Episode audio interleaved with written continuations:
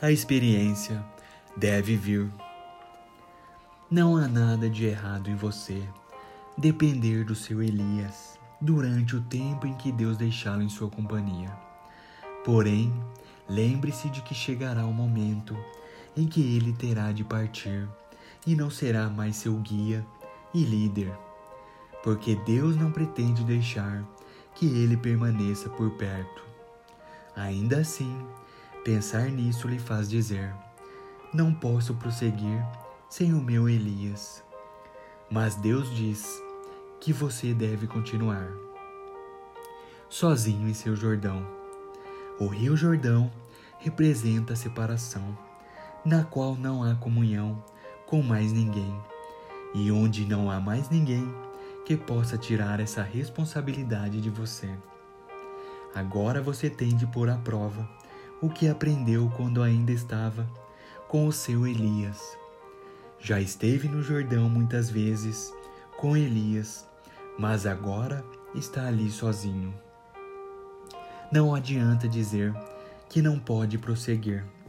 A experiência está aqui e você deve continuar. Se realmente quiser saber se Deus é ou não o Deus que você crê que seja, então atravesse o seu Jordão sozinho.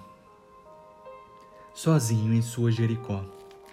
Jericó representa o lugar onde você viu o seu Elias fazer grandes coisas.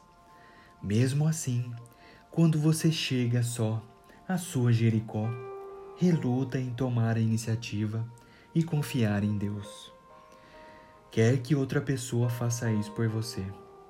Mas, se permanecer fiel ao que aprendeu quando esteve com seu Elias, receberá o sinal, como Eliseu recebeu, de que Deus está com você. Sozinho em sua Betel. Em sua Betel, descobrirá que não tem mais forças e começará a ter a sabedoria de Deus.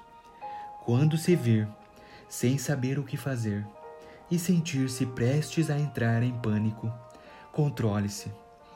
Permaneça fiel a Deus e Ele manifestará a sua verdade de forma a tornar a sua vida uma expressão de adoração. Coloque em prática o que aprendeu com o seu Elias. Use o manto dele e ore. Determine-se a confiar em Deus e não procure mais por Elias. De repente, enquanto caminhavam e conversavam, apareceu um carro de fogo e puxado por cavalos de fogo que os separou. E Elias foi levado aos céus num redemoinho.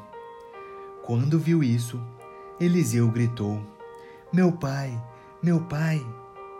Tu eras como os carros de guerra e os cavaleiros de Israel. E quando já não podia mais vê-lo, Eliseu pegou as próprias vestes e as rasgou ao meio.